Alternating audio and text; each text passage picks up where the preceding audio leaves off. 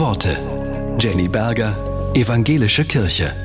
Alt werden ist nicht leicht. Die Schriftstellerin Christina Brudereck hat einen eigenen, schönen Blick aufs Altern.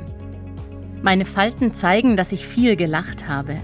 Meine grauen Haare, dass ich mich gekümmert habe. Meine Narben, dass ich gelebt habe. Und mein Bindegewebe macht mich weich. Ich werde meinen Körper jetzt, wo er über 50 ist, doch nicht ständig beschimpfen. Ich werde täglich für alles danken, was er noch kann, ihm Komplimente machen und Yoga. Ich will gar nicht jung aussehen, sondern glücklich. Mein Gesicht und meine Falten erzählen meine Geschichte.